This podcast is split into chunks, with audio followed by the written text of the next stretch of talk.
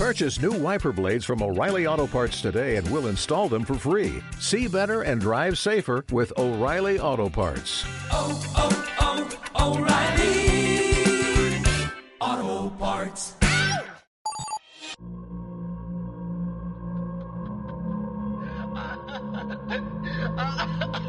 Amor, terror y thriller.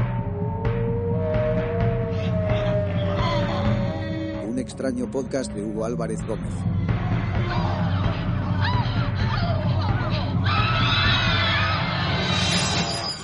Episodio 2. Robar un filete es raro. Bienvenido a amante de lo infrahumano a este tu podcast de terror, amigo. Hoy tengo el placer de contar con una sirena que suena de fondo y una colaboración que estoy encantado de que pueda estar aquí. Preséntate tú. ¿Quién eres? ¿Qué haces? ¿Y cuál es tu mayor miedo? Vaya. Hola Hugo y hola a todos los que nos están escuchando. Yo soy Daira Fernández y, y ¿qué soy yo? Me puedo definir como cantante vegana bailonga, a lo mejor.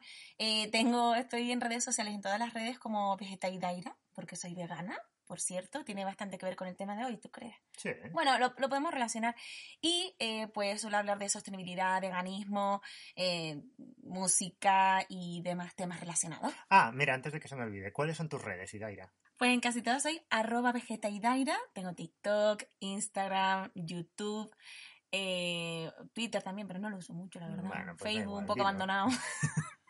Pues no, no os metáis en eso. Meteros en las que usa. ¿Y cuál es tu mayor miedo, Idaira? ah, se me había olvidado, perdona.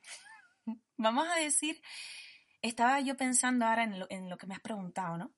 Y digo, yo creo que la tripofobia, tengo tripofobia, es que no, no puedo con eso, no sé si saben lo que es.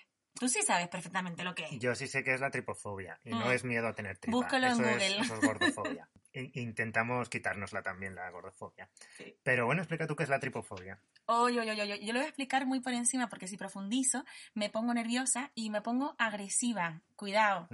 Eh, vamos a ver. Es como el rechazo total, no sé si es un asco o algo que se me sale de control, mm, que se me escapa, eh, a cosas con huequitos que están muy acumulados, tipo el panal en concreto no me causa rechazo, pero eh, cosas similares a eso. ¿Te refieres a panal de abejas? O- El panal de abejas hay, hay personas con tripofobia que sí que le causa tripofobia pero a mí no. Sin embargo, eh, si quieren buscar algo que realmente me causa tripofobia a tope, es la parte femenina de la flor de loto. O Oh, sea, terrible. yo puedo entrar a Google y poner tripofobia y escandalizarme Sí. o morir de placer, ¿verdad? Mm, placer no creo. Bueno, te recomiendo, querido oyente, que busques tripofobia en Google y veas por ti mismo qué es lo que te pasa. Antes de empezar, quería hablar también sobre ti y sobre tu relación con las películas de terror. ¿Cuál es tu relación con las películas de terror, Idaira? ¿Te gusta el terror? No. ¿Y qué sueles hacer cuando vas al cine? O sea, cuando vas a... ¿Ves películas de terror? ¿Has visto pelis de terror? Claro, para, para poder saber que no me gustan, las he consumido un poquito, moderadamente, ¿no? Pues de adolescente y tal, y llegué a la conclusión de que no me gustan en absoluto. Pero, ¿sabes una cosa que sí me gusta mucho y que por eso me he vuelto fan de tu podcast? Ah, sí. Sí. Me gusta escuchar las historias de terror. Me gusta que me cuenten los detalles incluso, ¿sabes? Que me digan, oye, pues en tal momento, ¿y, y, y esto cómo reaccionó? ¿Y qué hizo? ¿Dónde se metió? ¿Y cómo le hizo daño? Eso me encanta. Pues este es tu podcast, Claro. porque aquí mm, yo te destripo todas las películas y no hace falta que las veas luego. Por eso, por eso, no quiero verla. No quiero como esa información en mi cabeza. Pero sí que me gusta a lo mejor más un thriller o thriller, me gusta más. Yo para ser mm, un apasionado del cine, la verdad es que estoy destrozándolo con esto, ¿no? Porque realmente es un poco anticine el contarte la historia y que luego no vayas a ver la película. Pero yo siempre recomiendo que después de oír es- este podcast, mm, pues te vayas y te pongas la película porque vale la pena. O sea, no vamos a hablar aquí de películas que no valgan la pena porque para eso está la crítica ordinaria. Bueno, ¿por qué te he traído aquí? Pues porque hoy quería hablar de una película que se llama Crudo, que es del año 2016 y está dirigida por Julia Ducour... Di- Julia Ducournau. No, está dirigida por Julia Ducournau. Total, que esta película tuvo mucha repercusión eh, hace cinco años ya, claro, porque eh, entró con mucha fuerza en el terreno del cine de terror, alegando mm, que era una película feminista y como principal baza jugaba con el tema del veganismo. Y Daira, como muy bien has dicho antes, eres vegana, una vegana reconocida, salida de- del armario vegano. Sí, sí, sí.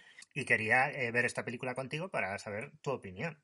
Yo ya la había visto, he de decir, y la he vuelto a ver y he sacado cosas positivas y cosas eh, un poco más negativas. ¿Tú habías visto esta película, Idaira? ¿Sabías de su existencia? Sí, sabía de su existencia porque, claro, al ser eh, vegetariana, yo, era ve- yo ya era vegana a esas alturas, sí. Sí, porque llevo eh, seis años y pico de vegana y desde los nueve años, o sea, 21 años de vegetariana. Bueno, lo que estamos comentando. Sí que había personas que me decían, oye, tienes que verla porque se ve ahí como, pues comen carne humana, no sé qué, yo qué sé, no sé por qué la gente pensó en mí, eh, pues supongo que es como el rechazo a la carne, pues imagínate si rechazo la carne animal como rechazo la humana. Bueno, no te creas, ¿no? A lo mejor un poquito de carne humana es mejor que la de animal. Depende de qué carne humana, ¿no? Depende, depende de lo que estamos hablando. Yo a veces he tenido ganas de comerme a alguien, pero... Claro. eh, literalmente, ¿eh? pero... Pero creo que era porque tenía mucha hambre. ¿Tú serías capaz de comerte a alguien en un extremo, en plan la película Viven? ¿Has visto Viven? Sí, a ver, pienso Esa película en la que eh, se estrella un avión con un equipo de fútbol chileno, creo que es en Los Andes, que está basada en hechos reales y que al final se terminan comiendo un poquito de cada uno para sobrevivir. pequeños trocitos de muslos congelados. Hubo un juicio luego, ¿eh? Bastante Ay, madre mía. No me acuerdo cómo terminó eso, pero claro. Les acusaban de canibalismo. Cuando me, me exponen este tipo de situaciones de, oye, si te vieras en una isla desierta con un cerdo, no hay nada más que comer, digo, bueno, tendré que verme la situación, ¿no? O sea, ¿cómo reaccionamos en situaciones extremas? Creo que solo tú puedes intuirlo, pero saberlo a ciencia cierta, muy complicado. Yo creo que si esas personas lo hicieron y no eran caníbales en un principio, por algo sería. El hambre tiene que ser algo terrible. Yo nunca he tenido hambre, hambre de verdad. O sea, hambre de, uy, madre mía, llevo la mañana sin comer, ¿vale? Pero eso tiene que ser horroroso. Siempre estás saciada, digamos. Mm, sí. Más o menos, ¿eh? Soy, un, soy una ansiosa. Bueno, pues sin más dilación, voy a pasar a presentar esta película tan interesante que por supuesto recomiendo ver. Vamos a hablar de Crudo.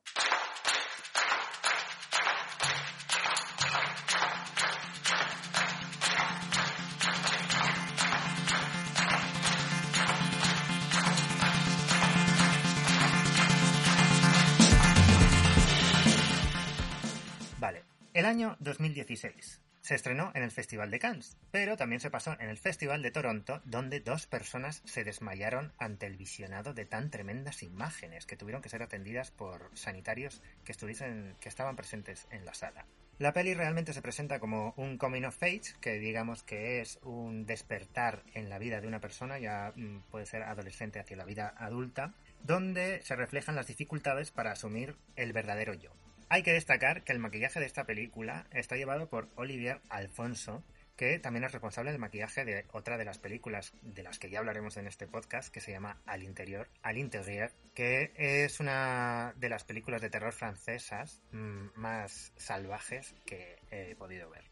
Manejamos tres conceptos principales en la venta de esta película. El veganismo, el feminismo y el terror. Vamos a ver, Idaira, tú no habías visto esta película. mm, Vamos a hablar ahora de lo que te ha parecido esta película antes de empezar a destriparla punto por punto. ¿Qué esperabas? Con, esta, con estos datos, ¿qué esperabas encontrarte en la película? Bueno, tengo que decir que sí es verdad que esperaba escenas más fuertes y estaba con el constante miedo, eh, con tanta luz roja, con un ambiente, con, con una serie de escenas que me daba la sensación de que iba a ocurrir algo. Hombre, ocurren cosas terribles, ¿eh? Las Ujú. cosas. Pero yo venía con unas expectativas más de qué horror. Es verdad que hay una escena que no sé si puedo comentar vomitando una serie de cosas, que no sé si me estoy adelantando, Hugo, pero eh, ahí sí lo pasé un poquito mal y tuve que retirar la mirada. Mm, Bueno, qué Mm, asco. Yo creo que lo puedes decir. Todavía no, no, o sea, no me parece como un spoiler muy ¿Sí? grande. Sí, ¿Te parece que es el momento? sí. Vomita una cantidad de pelo enredado y eso de verdad que claro, como todos en algún momento hemos tenido algún pelito atravesado en la garganta, uno, uno, Y es una cosa horrorosa, pues me imagino eso. Y esta chica, hombre, pues le están pasando mm, cosas muy raras y está pasando por una etapa extrañísima, pero supongo que para ella también es muy desagradable sufrir esa- esos vómitos. Entonces te empatizas y es horrible. La cosa es que estamos ante la vida de Justine, una joven de 16 años.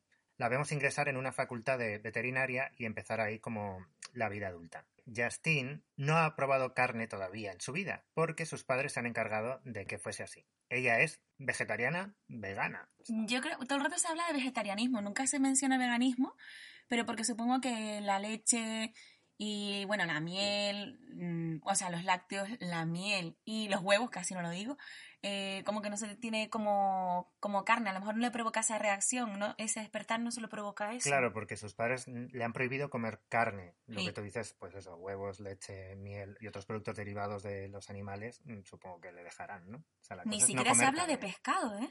No, el pescado está como relegado a un segundo plano. A nadie le importa el pescado en esta película. Eso no es carne, eso sale de los árboles. Y esta es la historia. Justin empieza en la universidad y ahí en esa universidad se encuentra a su hermana que también está estudiando mm, veterinaria.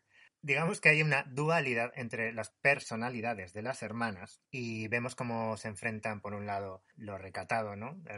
Lo antisistema casi, digamos, de, Justin por cómo se comporta y eh, la aceptación que tiene su hermana por, mm, por su lado, que ya es como muy popular eh, en la facultad, que es una chica eh, totalmente mm, liberada, pero que se rige un poco también por las normas de lo que quieran los demás. Tema 1. ¿Cómo has visto aquí la relación con ser vegetariano? Por no decir vegano, claro, porque vegano no es. ¿Tú te esperabas una película eh, así? No.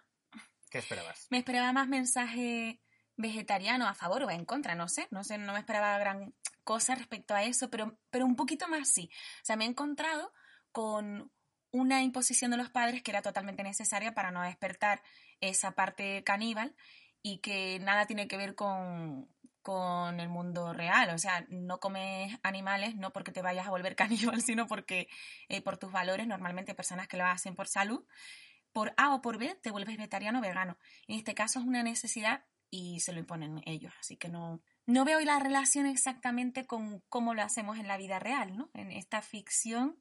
No, con no sé exactamente. Yo tampoco sé Mm. si habíamos dicho que, mm, que Justin se vuelve caníbal porque, por comer carne.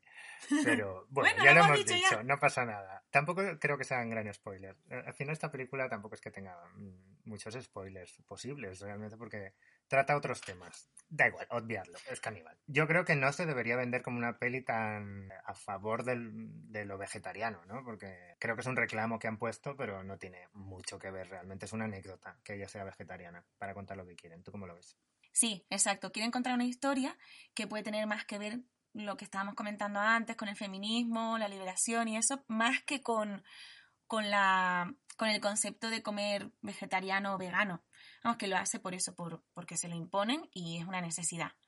Y en la vida normal y corriente, la real, esto no es así. O sea, no lo haces por eso. Entonces yo no veo el mensaje, porque claro, es como rechazo la carne porque rechazo la carne humana. No sé, yo no veo la relación, total.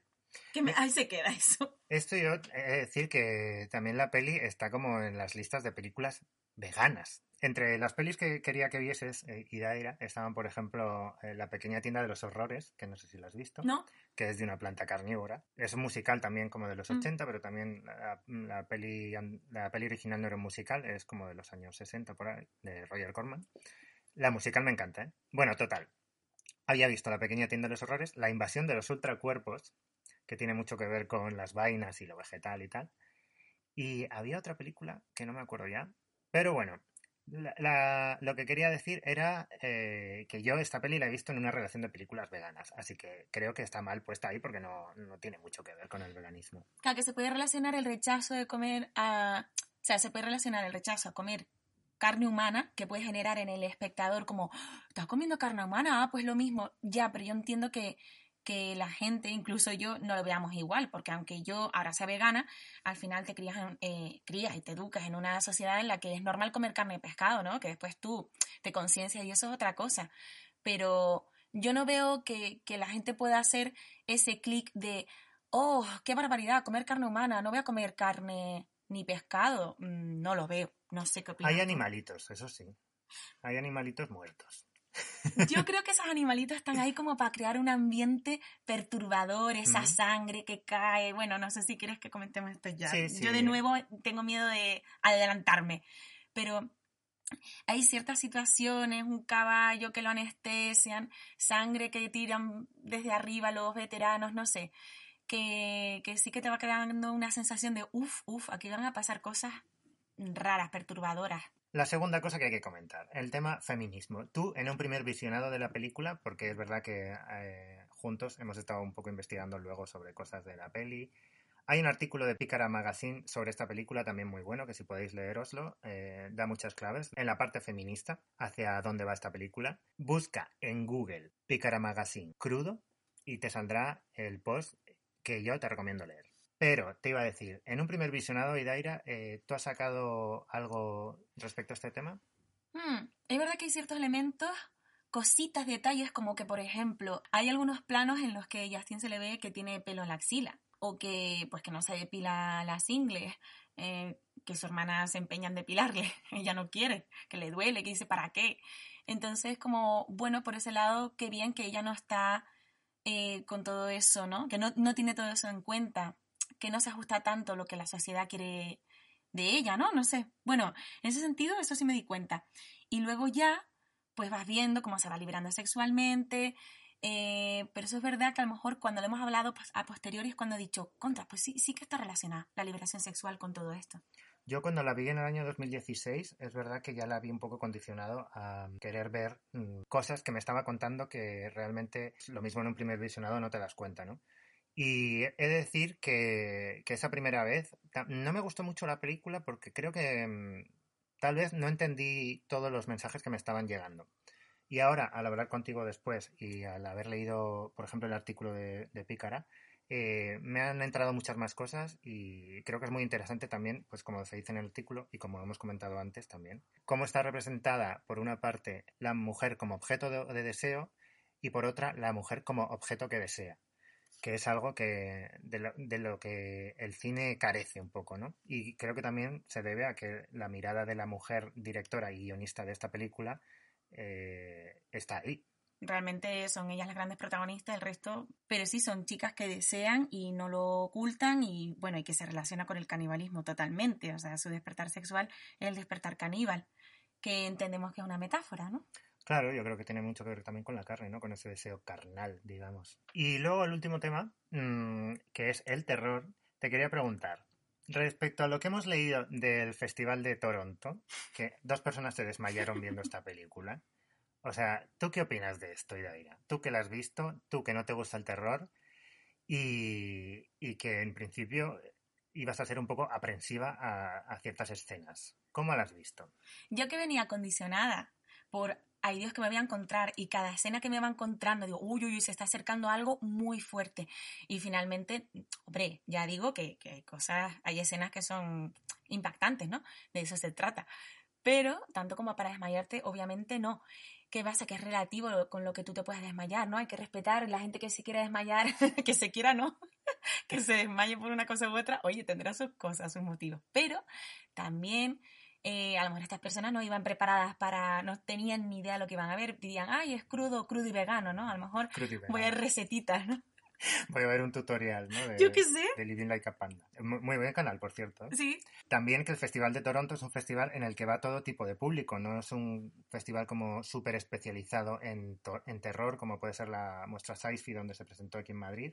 Les que hemos visto terror, eh, o estamos a- a acostumbrados a ver terror, estamos como muy curtidos ya en según qué cosas y a, a mí, por ejemplo, no, no es fácil eh, impresionarme. Quizás sí eh, con ambientes y meter, si me meto mucho en la peli, no me hace falta mucho como para, para emocionarme con según qué escenas. Pero así de primeras, eh, la casquería, por ejemplo, a mí no me... Es algo que me gusta ver, como estéticamente, pero no es algo que me impresione muchísimo. Disfruto un poco con la casquería. Así que estas personas que se desmayaron, pues yo no sé si tendrían... muy impresionables, ¿no? Solo se han pasado toda su vida tejiendo y tienen 83 años, es que no lo sé. ¿Sabes? De repente se encuentran con eso. Vas a hacer la compra y dices, ay, pues mm, quiero cocinar hoy algo crudo, ¿no? Como has dicho antes, te metes en el cine y de repente pues ves mm, una chica comiéndose un dedo, pues no sé. lo mismo sí que te puedes desmayar. O te apetecía desmayarte esa tarde. ¿A quién no Se me apetece? antojó un, un desmayamiento. Sí, claro. Así que como terror, tú que no estás acostumbrada, ¿te parece algo asequible? Sí, porque eh, yo incluso te estaba preguntando, ¿pero tú consideras que esto es terror? Y me Mm. decías que sí, que es terror. Eh, yo este tipo de esto este tipo de películas lo podría ver. eh, no todos los días, porque a lo mejor no me resulta lo, lo más agradable ni apetecible del mundo, pero sí, para mí es asequible. ¿Qué tipo de películas no te gusta ver de terror, por ejemplo? ¿Qué es lo que no puedes ver del terror? Mm, No sé cómo se clasifica, pero yo te digo lo que no me gusta. El tema eh, susto. Ah, Sí. Yo no soporto un susto. Es que eh, me parece algo a traición. Yo no he venido aquí para que me asustes, ¿no? Bueno, claro, si vas a ver una peli de terror que te da susto, sí. Pero luego los... Pero claro, si has, salido de la compra y vas a hacer un tutorial, de repente meterte en una peli que te asusten, pues sienta muy mal, ¿no? Claro, yo esto no me lo esperaba. Yo venía aquí a ver una receta pasar. cruda y vegana. Sí. yo me, he repente Te encuentras viendo eh, El Resplandor, ¿no? que no la he visto. Ah, Ni El Exorcista. Los grandes clásicos del terror no los he visto. ¿Por qué? Porque, porque me muero de miedo. Entonces... mm, Mira, yo creo que El Exorcista mm, no vas a verla. Pero El Resplandor sí que podrías verla porque a mí no me parece tampoco... ¿Sí? Me parece un terror asequible, sí. También lo veo como más estético que, que psicológico. Claro, me da miedo el, terror psicológico, eh, todo lo que tenga que ver con, bueno, lo de los sustos, vale, ok, ¿no? Que me parece como, oye, estás jugando con los sonidos, con imágenes de, "Uh", y digo, hombre, esto me parece mal, pero ya también eh, cuando crean un ambiente de miedo, de mm, va a aparecerte un espíritu, de te voy a coger por las piernas por la noche, te voy a arrastrar al infierno, no sé, esas cosas, ¿no? los espíritus que Te te, da hacen miedo la venganza, es lo que te da miedo. Que un, que un espíritu mm, venga a, a vengarse de ti. los espíritus en de un general por la noche. un, un ente maligno me da bastante cague. Vale, lo tendré en cuenta para no recomendar. La venganza da miedito también, sí. Vale, tienes que ver El Ente. Muchísima suerte. No lo voy a ver. Bueno, Tiene mala pinta, ¿eh? no, eh, bueno, sí. Lo que digo es que esta peli eh, creo que del 1 al 10 en una escala de terrorífica sería un 4 quizás. ¿Tú qué le pones? Es que miedo no me da. O sea, a lo mejor podría darme impresión ciertas escenas. Digo, uy, qué desagradable lo que comentaba esta mujer vomitando pelo. O. mm, Bueno, es que ni siquiera hay escenas donde, miedo, ¿no?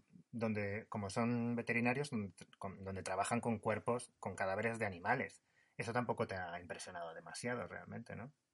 Yo tenía mucho miedo que le pasara algo a los animalitos vivos. Sí, sí, digo, por favor, que no muera ningún perro, por favor, que no se vea como le hacen una barbaridad a la vaca, porque se ve una vaca, un caballo.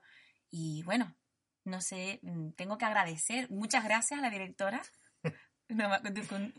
Bueno, pronúncialo tú. Dicournau. Dicournau, muchísimas gracias por no meter escenas de crueldad animal. Bueno, la sangre que les cae encima a los novatos, ¿de qué estará hecha? Un poquito de... Hombre, yo creo que no les dejarán jugar con litros de sangre en esa veterinaria, ¿no? O sea, sino Agar, agar, cochinilla. facultades. La cochinilla no es vegana, Yo tengo creo que que es jarabe de, lo que usaban en Scream, jarabe de, jarabe de maíz, creo que era. Pero si ese jarabe de maíz lleva el conservante, no, el colorante E121 creo que es. No, Ah. E200, ay no me acuerdo, tengo que mirarlo, es cochinilla, o sea, no es vegano. Ah, sí, eso Sí. no lo sabía. O Tengo- sea, la, sangre artificial llevan mm, cosas no Los veganas. yogures, los yogures de fresa que tienen colorante rojo suelen llevar ese, lo voy a mirar, creo que es E120. E120, cochinilla, es un insecto que se tritura y el nombre es Dactylopius coccus. Bueno, no sé si esto va a generar más empatía al decirlo con el nombre científico. Es un insecto que se pone en, la, en los cactus. Y, y nada, eso se coge, se tritura y para adentro a los yogures, al carmín de los, esto, el pintalabios y seguramente la sangre que aparece en las películas de terror, ¿no? Digo yo porque es rojo y es barato. Puede ser, puede ser. Bueno, Iraira, pues después de haber hablado de estos temas, de haber presentado la película, creo que ha llegado el momento de destriparla. Así que, como siempre digo, si no la has visto y no quieres spoilers, por favor, mm, es el momento de que dejes de oír este podcast y te pongas a verla. Y si te da igual, pues sigue con nosotros, que aquí estamos y vamos a hablarte mm, bien rico, con, con mucho condimento, de este plato crudo.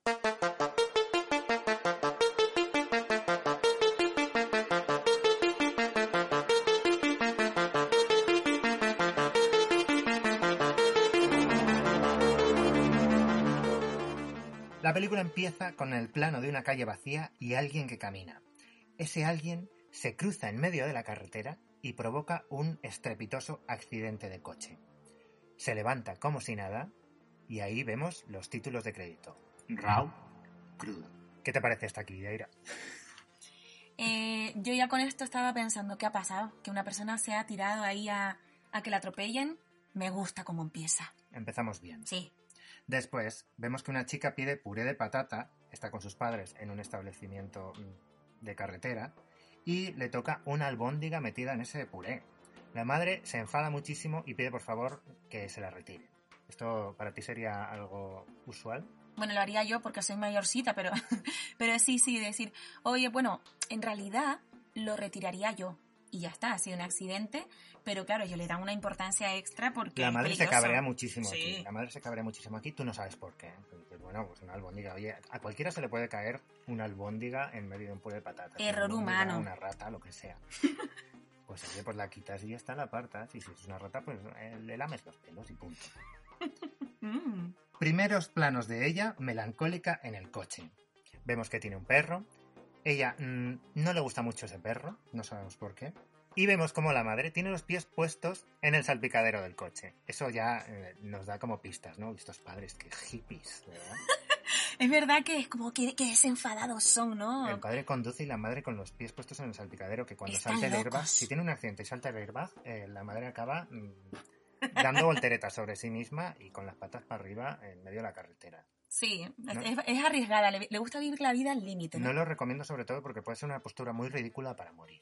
La llevan a una residencia de estudiantes y no localizan a su hermana, pero aún así la dejan a la protagonista ahí tirada, en medio de la- del aparcamiento. Por la noche, que llega la noche, vemos como su compañero de habitación la despierta, ella como que no sabe muy bien qué pasa, nosotros creemos que le van a hacer una novatada tremenda. ¿Has vivido novatadas, Idaira? No, nunca. Y la sacan al pasillo donde hay un montón de gente también que han despertado, eh, se están llevando como a todos los estudiantes nuevos a algún sitio, les están como tratando mal, los llevan hasta un sótano y aquí vemos la primera imagen inquietante que son ellos como a cuatro patas, todos los recién llegados a cuatro patas pues mm, con poca ropa porque acaban de despertarse, por un lugar muy oscuro, como con un medio techo ahí que no sé de dónde sale. Ahí parecen animales, ¿verdad? Sí. Y, Animales torturados. y van en silencio. eh, y puede que dé la sensación de que van a- al matadero, pudiera ser. Hay ¿no? como una cámara lenta también, Mm. es verdad. Mira, no lo había, no lo había pillado. Aquí ya se presentan ellos dos. La protagonista se llama Justin, que se le dice a su compañero de habitación, que se llama Adrian. De repente abren una puerta en medio de ese sótano lúgubre y vemos que hay un fiestón esperándoles. ¡Un fiestón! Vemos tetas, vemos sexo, ¿no? Vemos mm, cosas muy rápidas que pasan ah, y que se escapan de nuestra percepción. El compañero se empieza a enrollar con un tío, el primero que ve, da igual, porque es maricón y él se enrolla con cualquiera. Un desmadre. Y Justin como que no encaja en todo eso, ¿no? Vemos muchos culos, vemos una chica haciendo twerk que le da con el culo a Justin en la cabeza y cuando se gira resulta que es la hermana de Justin. Hay una presentación, se van por ahí las dos y termina toda esta escena con una oveja ahorcada, una oveja de peluche ahorcada. ¿Qué te supuso este, este plano para ti, Yaira? No sé, entendí que quizá era como la inocencia eliminada, ¿no? Porque todo el mundo estaba desmadrado ahí, todos los veteranos eh, invitándolo a los novatos a que se desmadraran y que se volvieran locuelos, ¿no? No sé. Y supongo que es como eso, la representación de la inocencia que, que se ha ido, que ha muerto. Pero tú serías capaz de ahorcar una oveja de peluche, dependiendo del peluche. Sí. Soy un poco mala persona. Hay que decir que antes de irse, sale el perro que estaba bailando twerk con la hermana, que se llama Grosquick. Grosquick. Y sale el perro de entre las piernas de la hermana. Y estaba ahí el perro en la fiesta. Esto sí que me parece un poquito de maltrato animal. No llevéis a vuestros animales a las fiestas. O sea, mm, no llevéis a vuestros animales a una rave, a una casa donde hay un montón de música alta. Los perros se asustan de eso, los perros lo pasan mal. Pero es que seguramente al perro le afecten mucho los sonidos fuertes, ¿no? Y además que le pueden pisar las patitas. Yo me preocupo, nos preocupamos por él. este verdad. perro estaría drogado, seguramente. Bueno, así lo pasaría. No, no, no, no está bien, no está bien, ¿eh? Bueno, no sabemos, pero el perro no sabemos si se quiere drogar o no, así que es mejor no darle drogas. Exacto. La hermana lleva a Justin en medio de esta fiesta a una habitación con frascos llenos de animales deformes. Hay mucha oscuridad, hay una luz que viene y va, y se ponen a ver fotos de gente, mm, fotos de egresados, y en estas fotos, ayúdame Idaira, ¿qué pasa en estas fotos? Pues en algunas de ellas eh, no tienen cabeza, los que están en la foto, claro, porque se negaron al bautismo, a que le echaran la sangre por encima, a todas las novatadas, que es que a mí me, me da una rabia esa imposición, esas ganas de, de ejercer el poder sobre los demás, ¿no? Es que ese instinto del, del ser humano que es un asco. Eso es porque nunca has tenido poder, Idaira. Cuando tengas poder, disfrutarás. No habrá que me aguante, claro. Claro, borrándole la- las cabezas a la gente en las fotos. Yo lo hago a menudo y no tengo poder, ¿eh? Se encuentran a sus padres en una foto. A los padres de ellos. O sea, es que imaginaos porque al final eh, estas dos están reproduciendo todo lo que han hecho sus padres durante toda su vida. Eh, los padres han dicho que no coman carne. Bueno, pues no comen carne. Y llega un punto en el que tendrán que plantearse, oye, pero ¿soy yo realmente la que quiero comer carne? ¿La que no quiero comer carne? O, es el deseo de mis padres, ¿no? Y ahora vemos también que sus padres han estado ahí haciendo lo mismo que ellas estaban haciendo ahora. ahora. O sea, es un poco el bucle mm, de la familia, ¿no? No tienen personalidad estas chicas. Oye, que a mí, que conste que me parece bien que los padres siempre intentan hacer lo mejor para sus hijos, ¿no? Y sus hijas. Pero lo mejor para sus hijos no es hacerles vivir la vida que No, ellos no, han no, no. vivido otra vez, pero con los cambios que ellos creen convenientes. Voy con el tema de la alimentación, ¿eh? Que a mí Ah, me bueno. parece bien que alimentes a tu hijo hija eh, de manera vegetariana o vegana. Que luego, cuando tenga una edad que pueda tomar decisiones, diga, pues mira, yo quiero probar la carne, o cuando le- se le antoje, darle esa libertad, me parece bien. Lo que me parece chungo es que no sé si estudian veterinaria porque se lo han impuesto sus padres o porque se dejan llevar por la inercia de la familia, ¿no? Ah, esto es lo que se lleva aquí, vamos. Bueno, después de, de esta bautarde, ¿no? De fiesta, Justin se va a su habitación y vemos que la habitación está totalmente destrozada. Ella se tumba y ya no quiere saber más de la vida, se echa a dormir y oímos levemente cómo entra su compañero de piso eh, en la otra habitación y está con alguien. Suponemos que van a follar, porque el compañero es así, se le ve. Al día siguiente, hay unos caballitos muy monos a los que les están haciendo cosas. Ahí nos damos cuenta que están estudiando veterinaria porque realmente en, durante este tiempo no lo sabíamos. Estaban con una facultad. Tú si no, si no sabes nada de la peli, no sabes dónde están. Pues están, no sabes si son médicos, si es enfermería, no Ujú. sabes nada. Aquí te das cuenta de que están estudiando veterinaria. Y hay un caballo al que lo atan y lo meten un tubo por la boca. A mí, la verdad que esto no me ha gustado mucho porque yo pienso en cómo se ha hecho esta escena y realmente han tenido que anestesiar. Es que no parece un muñeco eso. A mí esto me perturba. Además de que la escena en sí es como, uy, No, Qué era un, caballo, era un caballo de verdad. es de verdad, de verdad. Sí. No, pero lo mismo Mm. yo digo, estarán aprovechando un caballo que tendrán pocho. Estarán Estarán aprovechando en- un en caballo que le tienen ¿no? que hacer. Y están aprovechando que le tienen que hacer pruebas para grabarlo. Yo lo dudo, lo dudo. Pero hecho casting. no sé mucho de esto. Casting de caballos enfermitos. Este tiene más pinta de ne- necesitar un, Un tubo. Un tubo por el esófago. Bueno, se llevan al caballito y Justin se la nota sufriendo por el animal. Pero Justin está sufriendo desde el principio, ¿no? Siempre desde el sufre, coche. ella Tiene sufre, cara sí. sufrida. Claro, pero porque Justin eh, te da la sensación de que está como reprimida. ¿no? Mm. Dentro de todo esto, desde el principio está como algo le pasa, está como entre amargada, como que hay un sinsabor en su vida que no sabe cómo resolver. Y nosotros sí que lo sabemos. En la siguiente escena hay un desfile de, de gilipollas por el pasillo. Les hacen fotos a los novatos A mí me cayeron fatal también. y en un momento dado, mientras les hacen esta foto en el patio del campus, les cae un cubo entero de sangre en la cabeza. Un poco Carrie, ¿no? Eh, De sangre no vegana, claro, porque eso lleva el colorante de la cochinilla.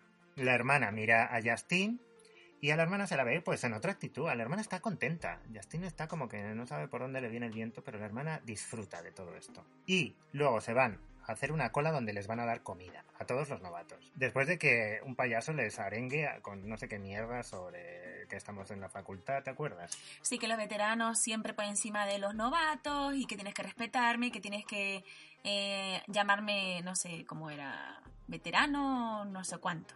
Un Sí, rollo como de. De no poder. sé, no me enteré, tampoco me interesó mucho. Pero esto nos sirve para darnos cuenta de que la hermana de Justin, que se llama Alexis, que no sé si lo he dicho en algún momento, Alexia. Alexia, ya ha pasado por lo que ha pasado Justin. Total, que se van a hacer la cola para que les den de comer y en ese momento nos enteramos que lo que les están dando de comer es riñón de conejo o algo así. Crudo. Riñón crudo de conejo. Mm. O por lo menos eso fue lo que le tocó a Justin. Vale, cuando le toca el turno a Justin, ella no quiere porque es vegetariana y se lo dice a todo el mundo. Se lo dice a su compañero que está con ella, se lo dice al que le va a dar de comer y la cosa se pone como chunga porque es algo que tiene que hacer porque es algo por lo que han pasado todas las personas que están ahí. Entonces llaman a la hermana, le preguntan, ¿y tu hermana es vegetariana? Y ella dice que no. Y la hermana dice que sí, que soy vegetariana, no sé cuántos. Se supone que la hermana también era vegetariana, pero ahí Justin se da cuenta de que no, de que ya no lo es. De repente ya no es vegetariana. Total, que se monta ahí una mini pelea y acaba la hermana metiéndole por la boca y a la fuerza a Justin el riñón hasta el esófago. El riñón de conejo. Conejo, conejo. Una cosa un poco desagradable porque además hay- primeros planos, ¿no? Ujú. Pero in- indigna muchísimo que, que su propia hermana le obligue porque quiere que se integre. Dice, es que si no te van a marginar. Y si por a mí que me importa, que soy vegetariana, tengo mis valores, me da igual que me marginen por ello. Además, yo entiendo que en una eh, universidad, o sea, donde estás estudiando veterinaria, deberían ser más comprensivos con tus valores, ¿no? Que están relacionados con los animales, con el bienestar animal. No sé, a mí me, me enfada un poquito eso. Bueno, Justin se sale de la cola y como que lo vomita. Es que no sé si lo llega a vomitar, no Yo creo que mucho. no. ¿Tú crees No. que no lo vomita? Que se lo come pero le dan arcadas. De hecho, por lo que pasa luego, que tiene unas Claro. reacciones, es precisamente porque ha probado la carne. Es verdad, es verdad. Luego vemos a los novatos otra vez comiendo, Justin ya como con un grupito de amigos, pero siempre con su compañero Adrien al lado. Y hablan mm, sobre cositas eh, como que eh, el SIDA eh, se introdujo porque alguien comió un mono. Algo de eso, ¿no? Mm. Que tampoco me, No me queda muy claro. tampoco me quedó muy claro. Pero en un momento dado, no sé esta conversación hacia dónde, cómo se tergiversa tanto, pero una de las chicas le pregunta a Justin, entonces para ti es igual que violen a una mujer que que violen a un mono. Y Justin, ¿qué le contesta? Y, ella, Sí, es lo mismo. y claro, ahí todos se quedan... Flipando. o sea. ¿Cómo te quedas tú? Pues no lo sé, me hace pensar realmente. No, no quiero entrar en este debate. Es un debate complicado, la verdad. A ver, yo como vegana, pues, pues diría que sí, pero siempre es complicado. O sea que Depende en cualquier de qué caso, mono, ¿no? pero porque depende de que no. A ver, es que eh, porque hay que estar comparando continuamente. Es que es lo mismo, no es lo mismo. Lo que importa es que es algo que no está bien hacerlo, que no se haga. No hay que violar a ningún tipo de ser, por favor. Claro, tú no actúas según eh, la comparación con otra cosa, ¿no? No es violes como- a ningún ser vivo. No sé, si es un ser que es un muñeco, ¿eso se puede considerar ser? No. Pues entonces No, entonces eso sí te lo puedes hincar. No está vivo, aunque Chucky, por ejemplo, Uh, es, es verdad, es relativo todo. No, claro, depende, de- de- siempre depende. No, pero no, violar no está bien.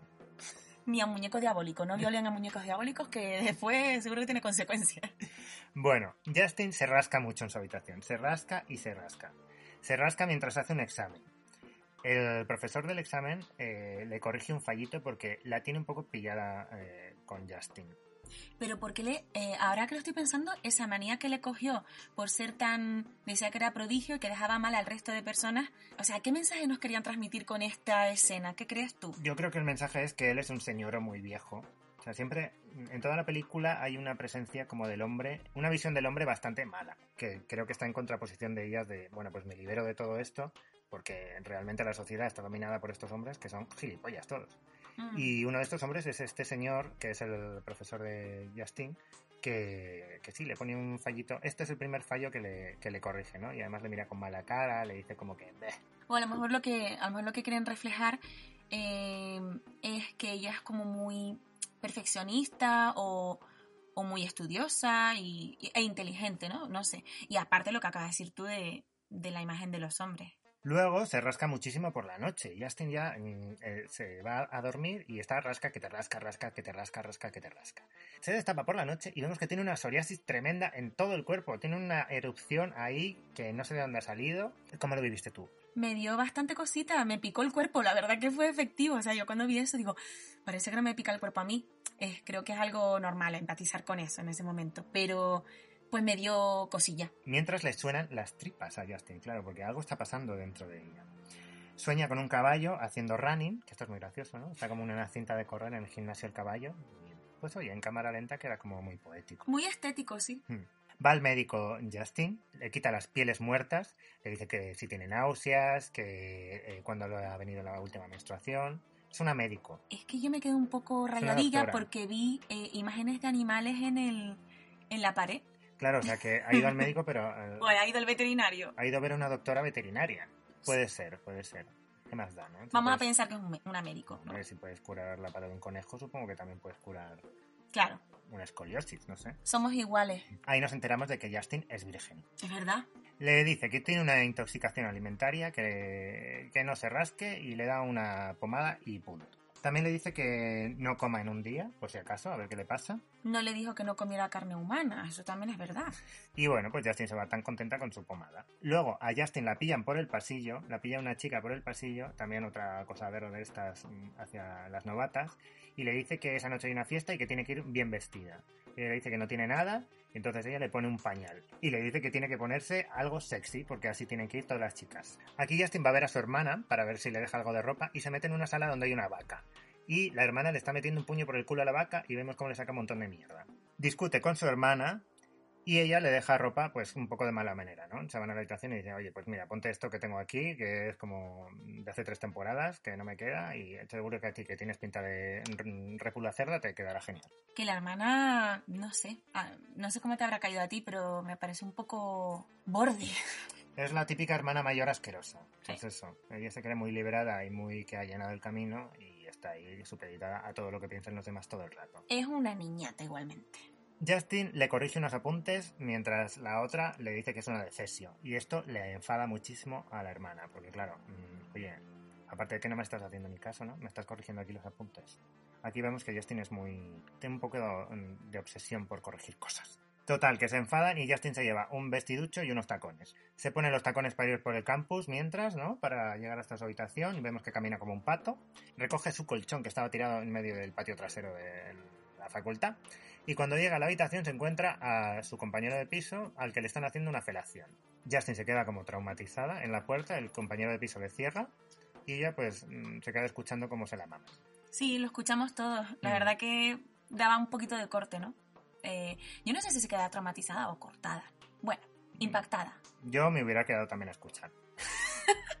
Luego se va al comedor. La verdad es que no sé, los horarios están un poco raros, ¿no? Porque cuando comen, cuando tal. ¿Vuelven a comer luego? Bueno, claro, se va por la noche. Vale.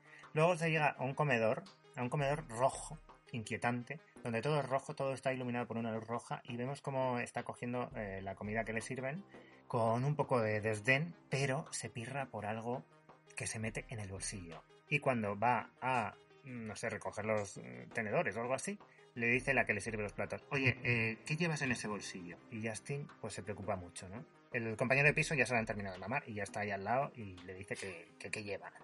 Total, que la cámara enfoca su bolsillo y vemos que está ahí chorreando mm, bien fuerte un líquido viscoso. Y se saca del bolsillo un filete de carne. O sea, Justin, la vegetariana, no ha podido resistirse a meterse un filete asqueroso en el bolsillo, porque era un filete de comedor. O sea, ni siquiera es un filete de Kobe o lo que sea eso, ¿no? Bueno, a ti te da igual. A mí me repugna igualmente, pero entiendo que ya estaba. Me refiero a que tampoco es que sea algo como bien cocinado, pero una mierda Sí, ahí que no. Pero es lo- el despertar que ella tiene. Es que en- supongo que lo que le pasa a ella es que está tan. em, no sé, revolucionada con esto que le está ocurriendo que ni siquiera sabe lo que está haciendo, ¿no? Que lo está haciendo por puro instinto de. Ay, Dios mío, qué locura. Porque, hombre, llevártelo en el bolsillo donde se te va a manchar, todo el mundo va a ver, eh, se va a dar cuenta de que llevas algo ahí, está muy mal gestionado, ¿no? Muy, muy poco inteligente, pero se entiende que es por el arrebato de el instinto que ni siquiera sabe por qué lo está haciendo, ¿no? Supongo. El compañero le dice que es una friki, básicamente, y se la lleva, Ay. ya que están, se la llevan a probar su primera hamburguesa. Le dice, bueno, venga, yo te invito. Y se van a un local de carretera a comer una hamburguesa también asquerosa. Se paran ahí y antes de que coman llega un señor, un camionero, que le empieza a tocar la oreja a, a, a Adrián, al compañero de piso de, de Justin, de una forma como muy lasciva, de repente, sin venir a cuento. Eso no lo entendí muy bien, porque este señor, este camionero llega y les empieza a preguntar, hola, ¿dónde estáis? ¿Qué hacéis? ¿Por qué estáis comiendo aquí? Y se Eso pone a no- tocarle la oreja a- al chico, y el chico no hace nada, o sea, está incómodo, pero tampoco le dice nada, ¿no? Es un poco raro. Yo creo que a lo mejor lo que querían, eh, el objetivo de esta escena es incomodarte. Porque otra cosa, o sea, eso no fue a ningún lado. Antes de esto, tengo que decir que habían ido en bus al sitio este de carretera y que habían visto por el- la ventanilla del autobús un accidente que era el primer accidente que se nos presentaba en la película. Lo vemos todo en cámara lenta y hay una cosa ahí como una curiosidad morbosa por parte de Justin. Se ve muerto en una camilla. Se ve un muerto. Esto te impresionó ver un muerto. Hmm, Bueno, más le impresionó a ella porque creo que le entró hambre. Después de todo este incidente, eh, le pregunta a Justin que qué le pasa con su hermana y ella le dice pues que su hermana es un poco complicada y no sé cuántos. Y cuando llega el camionero este, después de que les hace el interrogatorio, se va porque ve a, Justin comiendo como una cerda el... Bueno, esto es un poco especista, ¿no? Decir una cerda. Pero, o sea, realmente entiende, lo digo porque los cerdos comen un poco desesperados. Claro. Eh, se ve como se come la hamburguesa con una desesperación inusitada para una mm, para una persona que lo mismo le sorprende porque es una mujer comiendo de una manera asquerosa una hamburguesa que si fuera un hombre no se lo Mm. hubiera dicho quizás acabo de caer Puede ser. pero al el camionero acosador mm, le resulta tremendamente perturbador ver a Justin comerse esa hamburguesa y se va Es verdad que mm, había una agresividad en ese comer la hamburguesa importante. Pero bueno, sí, puede ser que esté relacionado con que, ah, vaya, era una mujer comiendo con mucha avidez, ¿no? Puede ser. Luego llegan a casa, ya se hace de noche, y Adrien pilla a Justin comiendo de la nevera a las tantas de la mañana. Le dice, oye, mira, eh, no te pongas las botas y tal. Y dice, no, voy a coger una cosita y tal y cual. Unos cereales. Unos cereales. Adrien se va a dormir y vemos como Justin coge una pechuga de pollo cruda, que eso sí que te dio asco, ¿no? Sí. Y se la mete en la boca y se la empieza a zampar. Una pechuga de pollo cruda. Una pechuga de pollo del Mercadona. Sí, sí. En la siguiente escena eh, tiene una reunión con su profesor, el, el señor mayor este que ya la odiaba de antes, donde le dice que le odia. Que le odia más. Que es una niña prodigio y que lo que quiere es eh, acabar con ella. Y ella, como está muy nerviosa, empieza a comer pelo. Se come su pelo. Pues eh, eso es una enfermedad también, ¿no? O es una, una adicción, perdón. Es que no me acuerdo cómo se llama. Triquinosis o algo así, creo. Bueno, pues ella empieza a comerse el pelo compulsivamente. El profesor acusa a Justin de haber copiado y ella acusa a otro chaval que no me acuerdo si, que es, si es su compañero de piso. Da igual, no importa porque luego no se vuelve a este tema. Y después de esto mm, vemos la escena favorita de Daira, que es en la que Justin se mete al baño y como ha comido tanto pelo, lo tiene que vomitar. Descríbelo tú, Daira. Bueno. claro, vomita el. Dios mío, que, me, que me, va a dar algo ahora. eh. O sea, me van a dar arcadas. Ayer cuando la vi, eh, sí, efectos especiales.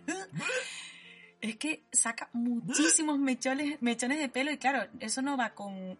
No sé si quieren que dé tanto detalle, pero bueno, eh, no va con líquido, eso va a seca. Clac, clac, clac, va sacándolo y da muchísimo asco. Para mí, la escena más grosa de toda la peli con diferencia. Vale, sale del baño se encuentra con una chica que le dice que mm, tiene que vomitar de otra manera para que sea más efectivo.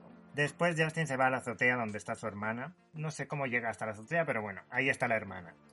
Y se ponen a hablar. Y la hermana le dice a Justin que ella se enrolló con un manco una vez y que fue una cosa como graciosa. Esto es un poco capacitista. Un poquito. bueno. Justin le pregunta a la hermana que si piensa que es rara. Y le dice que sí, pero que ella también lo es. Se ponen las dos de pie y la hermana, eh, como está medio pedo o no sé, eh, se baja los pantalones. Bueno, está en la azotea, no les ve nadie tampoco, ¿eh?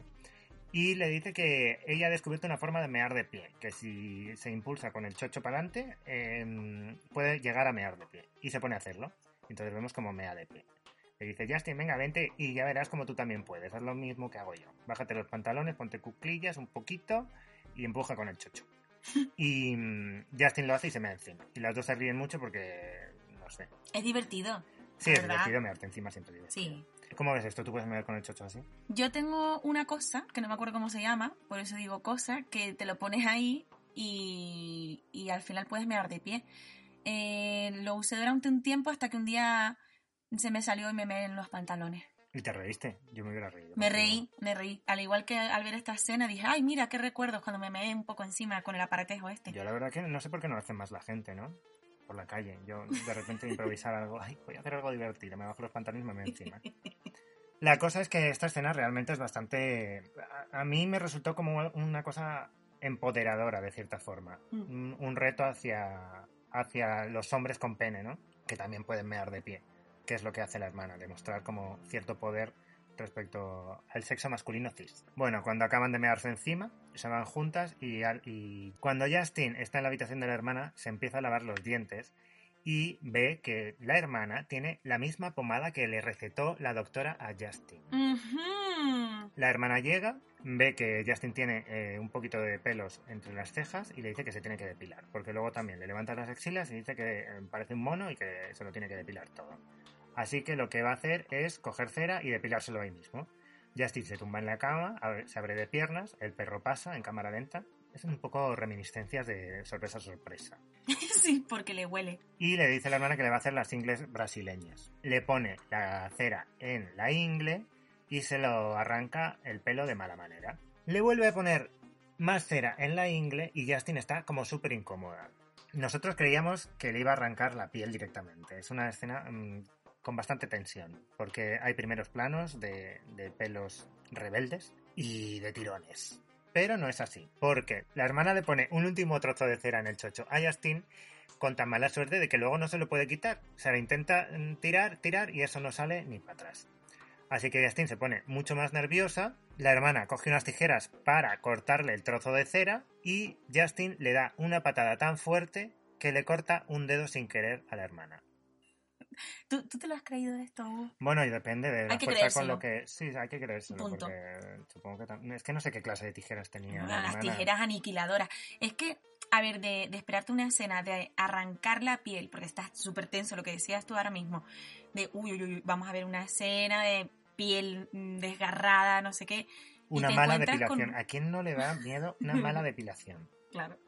Juegan con ese terror, ¿eh? Mm. Saben, saben dónde, dónde está la historia. Bueno, y entonces de repente te encuentras con que falta un dedo o la, bastante parte de un dedo. Y dices, ¿y cómo ha pasado esto? Te lo tienes que creer. Yo me lo creí y dije, ah, venga, vale. No sé, yo lo probaría no, algún pero- día. La hermana se desmaya, se cae redonda al suelo. Y Justin se preocupa mucho, no sabe qué hacer, el perro está ahí dando vueltas, lame un poco el dedo, llama como a emergencias o algo así, le dicen que tiene que poner el dedo en hielo, coge el dedito, se lo mete en la nevera, pero no sabe muy bien qué hacer, se la ve ahí con dudas, es que de repente ve la sangre y no sé, como que piensa que, que podría estar sabrosón. Hmm, hmm. Se le estaba antojando un poquito de chupar ese dedito. Así que Justin abre la neverita, coge el dedito, se lo acerca así como a la boca, el dedito goteando, y gotea, gotea, gotea, le cae en la mano. ¿Qué haces ya? Es que está ahí. ¿Qué puedes hacer? Pues lamerte la manita llena de sangre. Hombre, por lamer un poco el dedito no pasa nada. Claro, dedito pero provocó. de una cosa lleva a la otra y se mete el dedo en la boca y lo empieza a masticar y se lo come y lo saborea y se oye como cruje.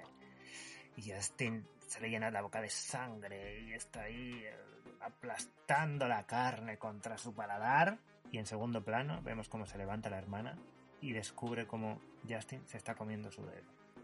Pone bastante nervioso ver el que por detrás, eso, en el segundo plano borroso, se ve cómo se empieza a mover la hermana y dice, ay, ay, ay, ay, ay, ay, ay, la que se viene ahora, Dios mío, ¿qué va a pasar? Pues no sé, yo Ujú. digo, lo mismo le devuelve el dedito con una mordida. O sea, total, mejor tener un dedo con una mordidita que mm, no tenerlo, ¿no? Totalmente. Pues no, parece que ser que no, porque en la siguiente escena se van al hospital, están con sus padres y la hermana está ya sin dedo en una silla de ruedas, no sé por qué. Bueno, supongo que por si se desmaya. Es, es protocolo de hospital. protocolo, sí. En esto que vemos a Justin esperando el veredicto de qué le dicen a su hermana y tal y cual, se gira y vemos a un señor muy viejo eh, que le hace un guiño. Justin como que jaja, se ríe así por dentro y el señor de repente se quita la dentadura y juega con la lengua con ella como... Aquí no le ha pasado, ¿no? Lo digo un poco en serio, ¿eh? Yo también. Y Justin ya se queda como, vale, este viejo no me hace tanta gracia porque es un guarro. Vale, Justin le dice a sus padres que el dedo se lo comió el perro, la hermana le dice que no está minusválida, que la dejen andar y los padres se cabrean con las dos y les dice que se dejen de tonterías y tal y cual. Justin se mete al baño, intenta apotar el dedo, pero no lo consigue. El padre le ofrece fumar y le dice... Perdón, perdón, eh, ¿por qué quiere potar el dedo? No será para devolverlo porque está hecho trocito, ¿no? Es porque está asqueada de lo que acaba Yo de creo hacer. que está asqueada, no es Vale, que quiera sí. devolver el dedo. vale, porque me parecería un poco tontería. A no ser que quieras hacer como Play Dog y, ¿no? O lo que salga de ahí, hacer como un dedito más. Yo lo apaño, yo lo arreglo, no te preocupes. El padre le ofrece fumar para tranquilizarla porque la ve que está muy nerviosa Justin y le dicen que van a sacrificar al perro porque un animal que come carne humana es muy peligroso. Se puede acostumbrar y al final acaba comiéndote a ti mismo. Al final acaba la conversación el padre haciéndole un comentario muy machista a Justin diciéndole que nunca tenga hijas porque Porque son una complicación, el típico comentario que llevo escuchando toda mi vida. Yo, en concreto. Y muchas Como- mujeres. Como si los hijos no diesen complicaciones, ¿sabes? Cuando sus padres se van, vemos a Justin y a su hermana Alex por el aparcamiento. Alex le dice que si no están mirando a sus padres, Justin le dice que no, que ya se han pirado, entonces ella se levanta de la silla de ruedas y se piran. Se van a un bosque, Justin no entiende nada, y la hermana le dice que se meta en la cuneta con ella para hacer una cosita. Entonces vemos que están donde se iniciaba la película, así que lo que van a hacer es provocar un accidente. Escondidos para cazar, Justin no sabe qué va a pasar y la hermana se lanza de repente sobre un coche que viene. Justin se queda parte difusa ante la provocación de este accidente en el que los que van en el coche se estrellan contra un árbol. Es una pareja de dos chicos. La hermana se levanta del suelo, Justin le dice que qué coño hace y se tira al coche a ver si hay algún superviviente. Y no, no hay nadie, están los dos muertos. Aunque vemos a uno de ellos respirar, no sé por qué han dejado ese... Yo ese supongo que es para dar un extra de, uy, qué, qué chungo, ¿no? Que están vivos y se los van a comer así. Justin le dice a su hermana que está loca, que que qué hace, que no puede hacer eso, no sé qué, no sé cuántos. Y la hermana mientras se come el cerebro de uno de ellos. Dice que está muy rico, que lo pruebe, que además que lo ha hecho todo por ella. Justin se enfada y se va carretera arriba muy desilusionada. Tanto que se quita la camiseta, no sé por qué. Sí, eso no... Bueno, entiendo que es como una liberación también de, mira, me estoy... Tengo ropa encima, necesito quitarme todo. No voy desnuda porque, porque no me deja... Porque esta película estaría calificada para otro tipo de gente, supongo. Sentido práctico no tiene, o sea, no lo entendemos, pero parece que sí, a lo mejor quiere representar algo de eso, de liberarse o no sé. Luego vuelven a la facultad, donde están examinando perros muertos. Abren un perrito, el compañero se pone como delante de Justin, y Justin vemos que, que tiene deseo por su cuello. Le mira el cuello y como que se pone un poco cachonda. El compañero se da la vuelta y dice, ¿qué haces? Y Justin dice, no, nada, estoy aquí viendo cómo abres un perro. Eh, Vamos, que es gay que sabe que no tiene nada que hacer con él. Claro, eso en principio. Luego hay unas novatadas, eh, la hermana está por ahí detrás, mm, mira a Justin con una mirada sexy, en plan, ay Justin, que ya sé que tú y yo comemos carne, ¿por qué no te dejas llevar? Pero Justin no quiere. Hay un plano de un perro muerto, en el que se cae una sábana, y después Justin se va a maquillarse y a ponerse un vestido, mm, el vestido que le ha dejado la hermana, se mira frente al espejo y escucha una canción donde básicamente dicen todo el rato mm, putón, puta, putón. Y muerte, muerte, puta, muerte, ¿no? Todo el rato. Se maquilla, eh, se besa, se quita eh, el pintaleves de los morros, se pone la cara un poco como si tuviera maquillado la escopeta de Homer y eh, en la canción dicen después de muerta follari. Mientras Justin está en este estado de trance, se oye como en la habitación pasa algo, así que Justin despierta y se va a ver qué pasa. Descubre a su hermana y a Adrien jugando a la consola juntos, cosa que no le gusta nada, porque Justin empieza a estar celosa de su hermana. Se ponen a jugar los tres, la hermana es una borde y el compi se va. Justin le advierte a ella que con él no tenga nada, y se ponen a jugar las dos. Hablan de lo del dedo, pero lo evitan un poco. Pasa el tiempo y vemos a Justin entre las sábanas como eh, muy nerviosa, histérica, eh, no sabemos qué le pasa, pero la empiezan a golpear, siente como que, como que se le va el aire y la golpean y la golpean. Algo pasa afuera, pero realmente luego no pasa, porque no hay nadie. Sí, entendemos que es como que le está golpeando el instinto que tiene, ¿no? O algo así, este mm, descontrol. Se levanta de su habitación, va por el pasillo. Hay unas luces rojas. Ella va en braguitas. Y de repente le tiran un cubo de pintura azul. Le encasquetan a un chico que va mm, embadurnado de pintura amarilla y le dicen, mira, que tienes que ir a este armario a restregar los dos hasta que salga pintura verde. Entonces Justin pues dice, bueno, pues nada, ya que estoy aquí. Se meten los dos, el chico la empieza a besar y Justin ve una oportunidad de oro para quitarle medio labio. Se oye un grito en el armario, todos los compañeros de facultad que están ahí también semidesnudos y pintarrajeados con pintura acrílica se dan la vuelta y vemos cómo salen del armario mmm, Justin muy contenta y el chico sin medio labio, sangrando. Así que todos se quedan un poco choqueados y el compañero mira a Justin como diciendo, eh, ¿qué ha pasado aquí? ¿no? Y lo que presupone todo el mundo es que él ha intentado violarla. Luego Justin se ducha, se intenta quitar la pintura, se le cae algo de la boca, no sabemos si es un dedo, si es mm, parte del labio, si es un poco más de pelo, pero da igual, porque ella está muy hambrienta y se lo come otra vez. Luego se ve a Justin y a su compañero de piso en la cama, abrazados, le pregunta si está bien, ella le dice que no pasa nada, que bla bla, y él le pregunta que si está excitada, ¿no? Porque eh, como ha pasado esa cosa, como que se ha puesto chunga en el armario, le dice, bueno, pues lo mismo te has quedado aquí cachondilla. No sé, Un por poco qué raro esa curiosidad, sí. Y Justin le dice que, que no, y se va. Total, que el compañero, como ya ha hecho esa pregunta capciosa, se pone a hacerse una paja. No, pero también le preguntó si había abusado de ella y ella contestó que no. Que Claro, por eso, por eso. A lo que me refiero es que tampoco es una cuestión como para ponerse cachondo, ¿no? Hola, ¿han abusado de ti? No. Mm. ¿Y estás excitado? Hombre, sobre todo teniendo en cuenta que le ha mordido el labio que le ha quitado un trozo. Es una cosa que debería haberle prestado atención a eso si no era que estuviera abusando de ella, ¿no? Y teniendo en cuenta que es gay. Ah, bueno, sí, sí. Yo ya te dije que lo vi como interés de, oye, ¿qué tal? Y te has puesto un poco malita, no sé qué. Pero bueno, eh, ahora, ahora vienen cositas. Justin se mete en la habitación y él se empieza a hacer una paja.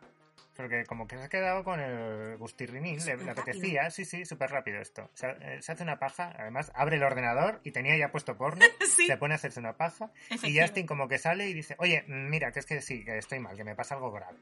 Y el otro dice, bueno, vale. Y se ponen a follar. Ah. Se ponen a follar de una manera muy agresiva. Justin cada vez más agresiva. Adrian se empieza a preocupar, pero Justin cada vez va a más, a más, a más. Pensamos que la va a destrozar a mordiscos, pero lo que hace es morderse un brazo para no morderle a él. Y esto Mm. lo ve Adrian. Eso está bonito, la verdad. Sí. No sé si está. No sé si esa es la palabra. Pero bueno, lo que, a lo que voy es que Adrián lo ve y, y, bueno, y le da un poco igual. Dice, bueno, pues sí, ella es una mujer con problemas que decide morderse a sí misma para no morderme a mí. Lo veo bien, sigamos. Esta subtrama aquí, mm, no sé, a mí me parece muy forzada porque, a ver, yo como gay, pues no de repente me pongo a follar con mi mejor amiga porque este cachondo, o sea, no, Claro, en este caso, ella sí que quería, pero que yo no entiendo tampoco porque, no sé, sentir ese deseo sexual por una persona, por tu amigo gay, eh, no, no creo que se pueda generar de repente, ¿no? Sino que tendría que venir de atrás. Lo que pasa es que ella también tiene un lío, bueno, un lío ahí entre que se mezcla la sexualidad con el canibalismo, entonces supongo que... Que a lo mejor es de repente, en plan, oh, vamos, Sí, me, yo me lo que encanta, veo- vamos lo- a follar. Lo, que veo de él es que al final es que, bueno, pues a cualquier agujero me vale, como si lo meto en un mechero, pues venga, ya está. Bueno, a lo mejor es bisexual reprimido. Vamos a Puede pensarlo ser, así. Pero no sé, en toda la película no han dicho nada, o sea, se ha dejado muy claro que él era gay, ¿eh? O sea, es Ya. una cosa un poco rara. Además que no había ninguna atracción como sexual entre ellos dos, ni nada. No sé, No. de repente se ponen a follar, pues nada. Total, que a la mañana siguiente ella se despierta, se echa un cigarrito en la ventana, ve a la hermana por ahí, está estudiando. Eh, Atigan le dice que tiene un mensaje de su hermana en el teléfono, que han sacrificado al perro. Justin se pone triste, pero a la vez le dice que porque tiene el teléfono de su hermana. Él la ignora, ella se enfada y al final acaban discutiendo como en la biblioteca y él le acaba diciendo que es gay y que después de un montón de años de asumirlo no va a tirarse ahora a una chica y se va. Hay otra fiesta en la facultad, vemos una lamida de ojo en primer Sí. plano, lamida de ojo no por parte de ella, sino licking eye, ¿no? licking, eye, eye licking o algo así, ¿no? Bueno, sí, no, no recuerdo el orden de, de las dos palabras, pero por ahí hay un Una licking y chica- hay un eye. Una chica lame el ojo de otro chico Sí. y ya está, en primer plano. Y luego hay una luz roja, como siempre. Y ella está mirando ahí de una manera, pues, con un ángulo muy bajo, ¿no? Así como muy siniestra, lo que se considera siniestro. Está muy pedo. Así que decide enrollarse con el primer chico que ve, que resulta que tiene pareja. La pareja eh, chica le dice, oye, ¿qué, ¿qué haces? Y ella se enrolla también con la chica. Y entonces la empujan y va a haber una pelea ahí, pero la rescata la hermana que sale de la nada. Repite que ellas son muy raras y se piran. Llegan hasta una morgue, se las ve a las dos como muy divertidas y muy borrachas. Y en el último plano de esta escena, en la que no se dice nada, vemos una cabecita de un chico saliendo de un nicho. No sabemos qué pasa. Justin se despierta al día siguiente, bebe mucha agua compulsivamente, tiene mucha sed y se presenta en clase hecha un basilisco. Todos la miran y la repudian, pero no sabemos por qué. ¿Qué ha pasado? ¿Qué ha pasado, Justin? No se sabe. Su compi la pilla en el pasillo y le enseña un vídeo en el baño. Y en el vídeo se puede ver cómo hay un montón de gente aplaudiendo, berreando, diciendo que qué mal gusto, por favor, que alguien la saque de ahí. Qué inhumano. ¡Qué animal! Y este montón de gente está en la morgue donde estaban Justin y su hermana. Se va acercando la cámara a su hermana y ella está jugando con un cadáver a que Justin intente comérselo. Ella está tirada en el suelo como un perro y la hermana le está restregando una mano casi por la cara para ver si se la come o no. Y Justin está como ¡Ah! Te pega un mordisco. ¡Ah! ¡Ah! Y la gente, oh Dios mío, esto es inhumano, no puede ser. Una mujer tirada en el suelo fingiendo ser un pomeranian. No. Eso a la gente lo que le, alar- le alarmaba es que estuviera cuatro patas en el suelo, no que estuviera a punto de morder unos deditos Yo en cadáver, ¿no? sí. Yo Ujú. creo que sí. Justin se cabrea mucho y va a buscar a su hermana al patio. Se pelean las dos, la hermana le muerde la cara, le deja mm, sin un trozo de mejilla, eh, Justin va por ella, se muerden a la vez y acaban las dos enganchadas, una mordiendo a la otra, en una danza macabra por el medio del campus, con todos los compañeros viéndolas y algunos las graban, otros las separan y ellas al final acaban abrazadas y se van mm, pues como que no ha pasado nada. Es que la verdad no entendemos por qué la hermana es tan, mala gente, sabiendo el estigma, ¿no? Que de comer personas está mal, ¿no? Entonces, ¿por qué provoca esa situación? ¿Ella estaría a tope de drogas o algo? ¿Qué, qué crees tú? ¿Por qué hizo eso de la morgue, de, de darle y dejarla en ridículo Mm, así? Bueno, pues porque No al entiendo. final eh, Mala gente, una ¿no? cosa no quita la otra, sí. Bueno. Eres, eres una cabrona de siempre y ya está. Da igual si comes carne o no. Ah, bueno. pues también puede ser una explicación. Justin y su hermana pasan este trance curándose en la habitación mutuamente. Justin se va y hace un amago de encerrar a su hermana. La hermana como que no le dice nada pero le pide perdón con la mirada. Vemos al patio vacío, alguien camina, hay una música como pop y hay una secuencia de montaje donde vemos a estudiantes en plan zombies yendo de un lado para otro, desorientados y tal.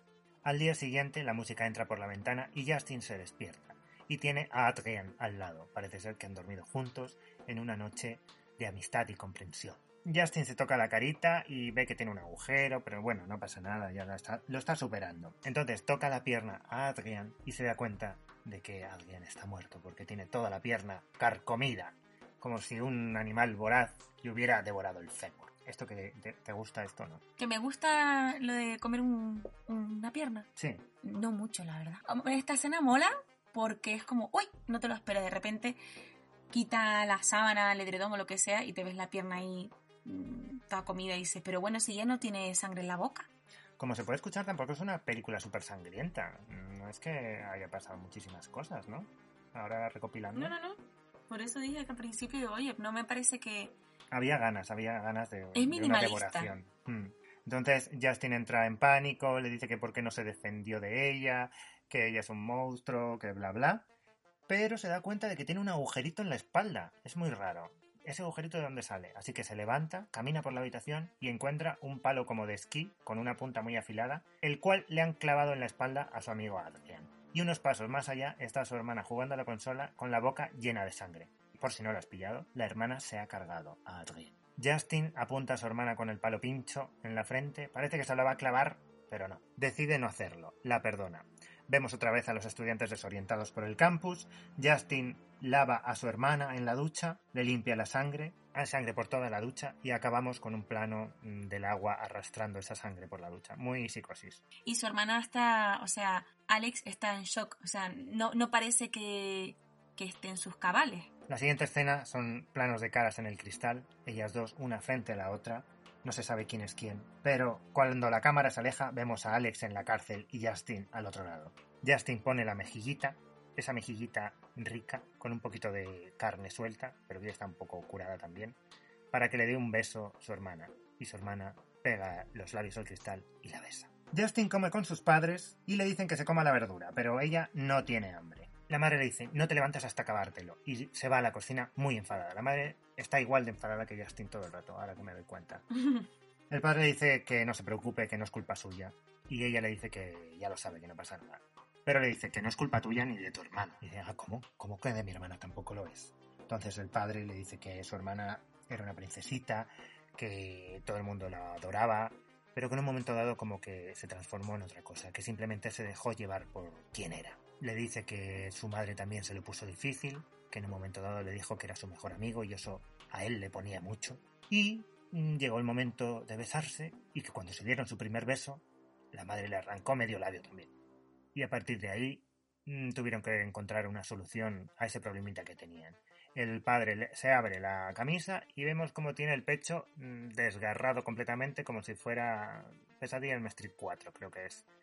No, es la 3. Tiene el pecho como una pizza, ¿no? Un poco la cara de Freddy. Exacto, como la cara. Mira, me, me autorreferencio. Y le dice que ellos no llegaron a ninguna conclusión con eso, que al final como que siguen superándolo y lo hicieron todo por ellas, y que espera que Justin encuentre una solución.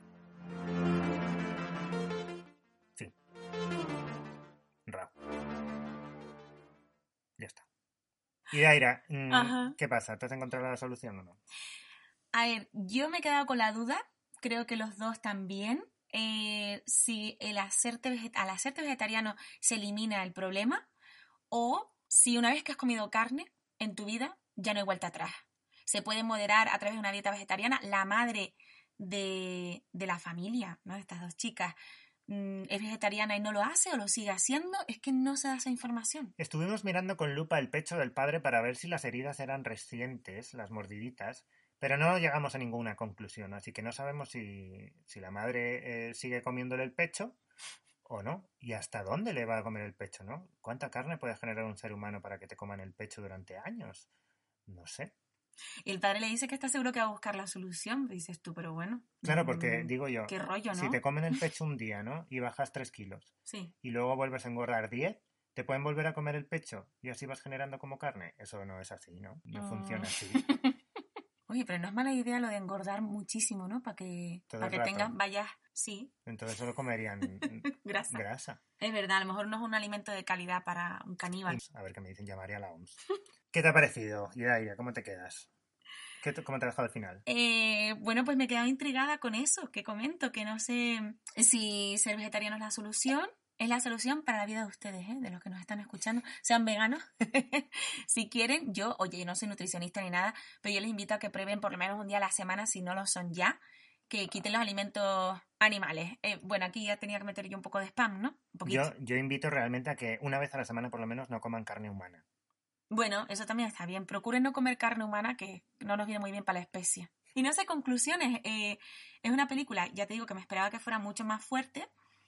Al final, como yo no estoy acostumbrada a este tipo de pelis, que sean más gores, que se vean cosas más explícitas de carne y sangre, eh, ¿ha satisfecho? ¿Satisfacido? ¿Satisfizo? No sé. ¿Satisfecho? Satisfyer. a Me he quedado Satisfyer. satisfyer, me he quedado satisfecha con, con lo que me ha dado. O sea, que es como, bueno, venga, me esperaba algo más fuerte, pero con esto me quedo contenta. Y, y bueno, no sé. Mm, Sí, yo podría decir que me ha gustado. Mm, yo creo que tras un segundo visionado me ha gustado un poco más, pero ya la, la primera vez no, no me había emocionado mucho. Y esta, bueno, pues me ha gustado un poco más, pero no sé. Como que me falta un poco, a mí me falta más chicha, más carnaza, más algo. Es verdad que analizándola bien se pueden sacar muchas lecturas, sobre todo a- respecto a los temas que comentábamos al principio de feminismo. Pero no sé, a mí espero que haya más. mm, Así, quizás. Y que lo mejoren. Dirígete una película de- vegana, Idaira. Bueno, vale, todo es verlo, ¿eh? Yo me, yo me pongo a ello, no te preocupes. ¿Quieres que la próxima vez veamos una película sobre vegetales asesinos? Sí, quiero que los vegetales se vengan de los veganos, que son unos sinvergüenzas todo el rato comiendo vegetales. ¿Qué es esto? Ay, ay, ya me acuerdo que otra peli iba a decirte para ver. El incidente. ¿La has visto? ¿No? Se despierta Mark Wolver un día y va muriendo la gente, como si la gente se suicida. Porque sí, se tiran de un balcón, se tiran hacia los coches a que los atropellen, sin ningún motivo. No sabes qué les pasa. Mm, ¿No será un hongo? Ah. una setasita que es. Me encanta la seta sitaque, pero nunca me han producido eso. No, ¿no has Será otra, será otra. No. Bueno, pues te recomiendo verla, que está Bueno, buena. pues la podemos ver para Sí, otra vez. Eso es interesante. Eh, yo lo que me llevo es que hemos hecho un buen ramen después de esto, un ramen vegano. Quedamos para hacer un ramen vegano y, y ver crudo y nos salió bastante bien para ser nuestra primera vez. Sí, llevaba bastantes ingredientes que yo no suelo utilizar, pues... Carne.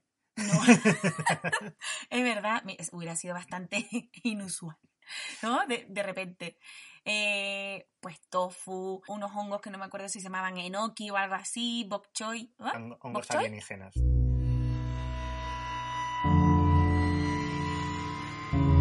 Mundo creepy. Que sepas que lo de los hongos, eso pasa en la realidad con, con unas hormigas que si comen un hongo, no sé qué, van hasta lo alto de un árbol para que un pájaro se suicidan eh, en contra de su voluntad debido a, a una sustancia que segrega este hongo. Ah, no lo sabía. Así que pues seguramente la película está basada en eso, sí. Claro, Mm. claro. Investigaremos. Mira, pues la próxima vez lo mismo podemos ver el incidente y comentarla. Si no da miedo, vale. Me gusta mucho que hayas estado aquí. Y nada, pues muchas gracias por estar aquí acompañándome, Idaira.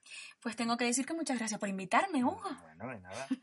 Espero que este podcast sea más asiduo realmente, porque he tardado como tres semanas en hacerlo. Lo que pasa es que estoy en trámites de conseguir un micro, porque este micro me lo está dejando ir a y no quiero abusar, porque ella también tiene que hacer sus cosas con micro. Que por cierto tiene un canal de Twitch que podéis seguirla, ¿no? Eh, Sí, me llamo Vegeta Idaira también. Y también comenta muchas cosas sobre vegetales. Sí.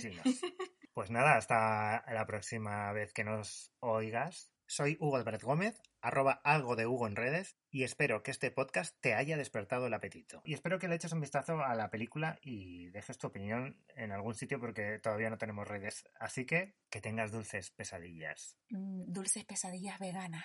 Un besito.